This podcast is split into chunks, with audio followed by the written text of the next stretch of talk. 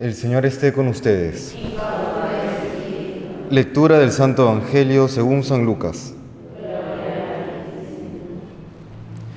En aquel tiempo dijo el Señor, hay de vosotros que edificáis mausoleos a los profetas, después que vuestros padres los mataron.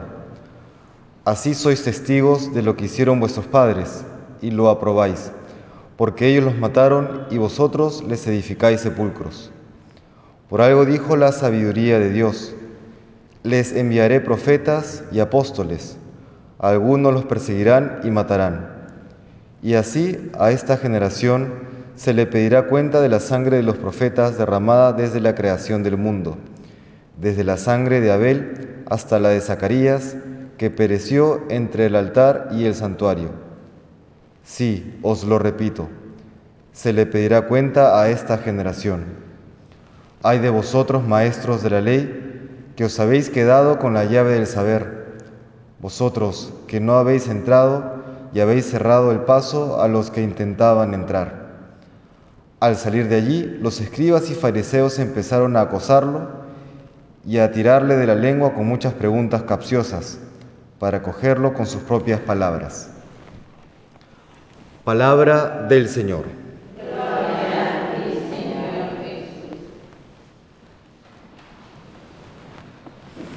Nos dice hoy el Evangelio, dijo la sabiduría de Dios, les enviaré profetas y apóstoles, algunos los perseguirán y matarán. Nos podríamos preguntar por qué el Señor manda y permite que estos profetas y apóstoles que Él envía sean perseguidos e incluso matados. El día de hoy nosotros nos encontramos en esa situación en que somos enviados por parte de Dios para anunciar la buena nueva, para practicar obras de virtud en bien de la iglesia y de todo el mundo, y sin embargo cada vez más podemos experimentar un rechazo e incluso maltrato por parte de aquellos a quienes les anunciamos el Evangelio. ¿Por qué el Señor lo permite?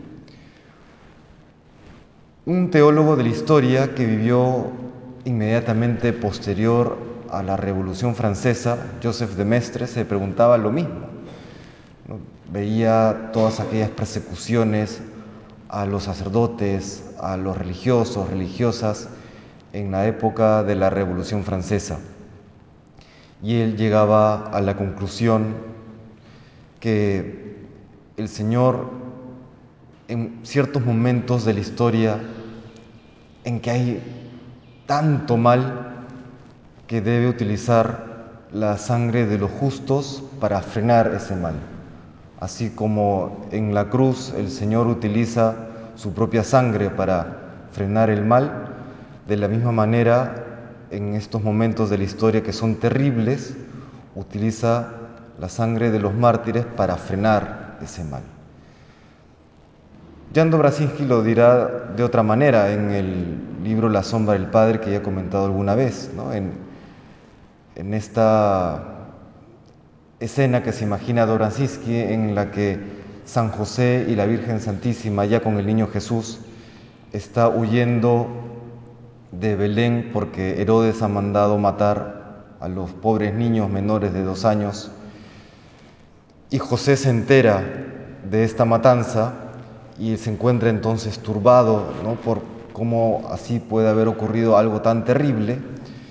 Y en esta conversación que imagina Dobranowski, la Virgen María le responde, quizá era la única manera que tenía el Señor de frenar el mal y de salvar la vida a tus hermanos, ¿no? porque se entiende que José tenía parientes en Belén.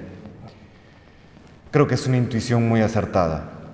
Hay ocasiones en la vida, en la historia, en la que la manera que tiene el Señor de frenar el mal y de revertir la situación es a través de la ofrenda de aquellos que quieren ser justos, que se esfuerzan o nos esforzamos por ser fieles a Dios. Esa es la manera que tiene también el Señor de actualizar su redención a lo largo de la historia. Y es por eso que el Señor el día de hoy nos invita a la fidelidad y a una fidelidad heroica. ¿no? Ya lo decía San Juan Pablo II, que el martirio del siglo XXI va a ser la coherencia de vida.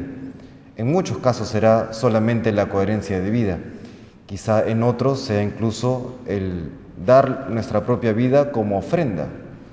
Nos decían algunos que el siglo XX ha tenido más mártires que todos los siglos anteriores juntos, ¿no? para que nos demos cuenta realmente del tiempo que nos está tocando vivir, ¿no? un tiempo en que la fidelidad exige heroicidad.